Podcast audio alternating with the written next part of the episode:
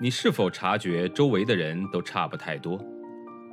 他们像不像流水线上被生产出来的标准件，有着相似的想法、类似的人格？又或者，你对西方某些发达教育抱有着神秘感？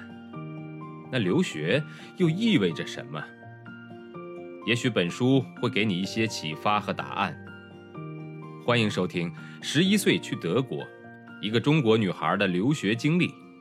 作者夏千若，演播生意人陛下。第三卷第五章。德国的大学鼓励学生们在大学期间多积累一些工作以及社会经验，最好有机会去别的国家看看，或者多学习一门外语。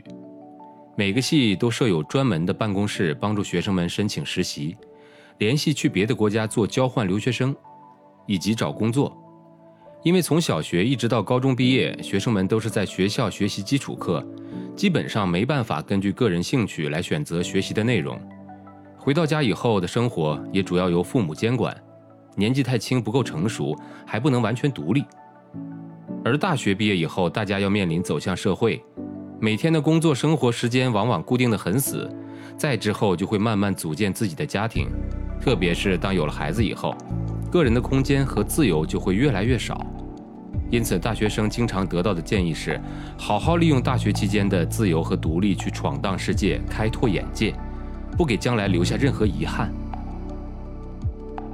采访了汉学家们之后，我产生了一个很强烈的愿望，那就是利用自己的双语条件和两国文化背景的优势，在中国和德国之间更积极地做一些事情。我很想去做一个实习。在德国电视中，有时也能看到关于中国的专题片，一般都是通过个人家庭生活的变化和某一地方的变迁，解读中国的政治、经济、社会形态。比如，几个在文革中一起插队的青年，三十多年后再次相聚，专题片就是循着他们每个人的生活轨迹进行拍摄探寻，不仅反映了时代的变化，而且通过他们自身的不同遭遇。反映了在时代变迁过程中中国社会所遇到的问题和解决问题的途径。再比如，一部反映三峡拆迁的片子，解读了中国在经济发展过程中普通人的命运；针对重大事件的专题片，则通过对事件中当事人的采访，尽可能还原事件的本来面目，找出事件的深刻历史背景和现实根源。这些专题报道给我留下了深刻的印象，也强化了我去中国实习的想法。何况自己一直对媒体很感兴趣，何不去中国当一名见习记者呢？于是我就上网查询了一下德国媒体在中国的情况。在中国，德国媒体一般分常驻和临时采访两种。常驻中国的有德意志新闻社、德国广播协会、明镜周刊。《时代周刊》和《经济周刊》，还有德国电视一台和二台等。我在北京德国学校的时候，德国电视二台驻北京的记者曾经来我们学校做报告，主要介绍他们在中国的工作情况。当时我就萌生了当记者的念头，于是我向北京以及上海的德国记者站发出了申请信，没多久就一一收到了回复。大部分德国媒体得知我是中国身份以后，都表示，由于中国政府对外国媒体监管的十分严格，中国国籍的人在他们那里实习或工作会遇到很多的麻烦。首先，持中国护照无法进他们的办公所在的外交人员区，几乎没有机会和他们一起出去采访，更不可能跟着一起出差去中国别的城市做报道。就在我几乎准备放弃这一实习计划的时候，没想到德国广播协会驻上海的女记者弗里德里希却在回信中欢迎我去实习。她没有提到限制的问题，只是告诉我实习生没有报酬。就这样，我来到了上海。上海这些年在经济上发展的很快，到处耸立着有落地玻璃窗的高楼大厦。在这座国际大都市里，我感觉不到北京那些政治气氛。城市中也没有很多名胜古迹和公园。我看到不少晨练的老年人都站在路边的花坛里打太极拳。在这里，耳中飘进几乎全是上海话。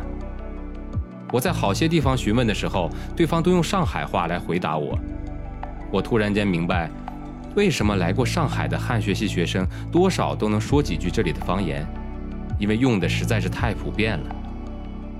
我观察到上海的外国人比北京还要多，甚至在地铁上，我的身边也挤着不少金发碧眼的人。他们身着西装，手提公文包。我感到这些西方人已经完全融入了上海本地的生活，能自如地应付这里的一切。一个半月的实习，首先要解决住的问题。德国记者站位于上海同仁路，我曾经尝试着沿着那条路找单间的房子。在德国找房子主要靠报纸，上面的租房信息非常全面。我对上海的情况不是很了解，就靠一个一个居民小区走过去，还真找了几间正在出租的小屋，基本都是和别的学生合住。不过大部分住房条件都较差，特别是卫生间很脏。碰到了一两个合适的房子，房东要求至少住半年，结果一天下来没有任何的收获。从外婆那儿听说浙江大学在上海有个招待所，我决定去那里看看情况。浙大招待所位于上海四川中路的一幢旧楼里，坐很窄的电梯到顶楼。顶楼给人感觉像是新盖的，里面刚装修过，雪白的墙，木质地板，有双人、三人和五人房，房间里配有空调和电视，打开窗户对面就是苏州河。厕所和浴室是合用的，还算干净。招待所前台的小姑娘热情好客，我们很爽快地谈好了住宿价格。她承诺尽量不安排别的客人住进我的房间里面。之后，小姑娘带我去看看他们房顶上的平台，顺着他们自己搭的楼梯往上爬，还没到顶，我就已经透过一旁的玻璃窗看到了外面的景色。我不敢相信自己的眼睛。原来站在楼顶的平台，直接面对着明珠塔和外滩，之间没有别的楼群遮挡，繁华的外滩近在眼前，感觉伸手就能触碰到东方明珠塔上那颗巨大的圆球。我想象着夜晚站在这里，晚风袭来，对面的夜景尽收眼底，我立时觉得自己能住在这里真的是非常幸运。本章节演播告一段落。感谢收听，欢迎订阅。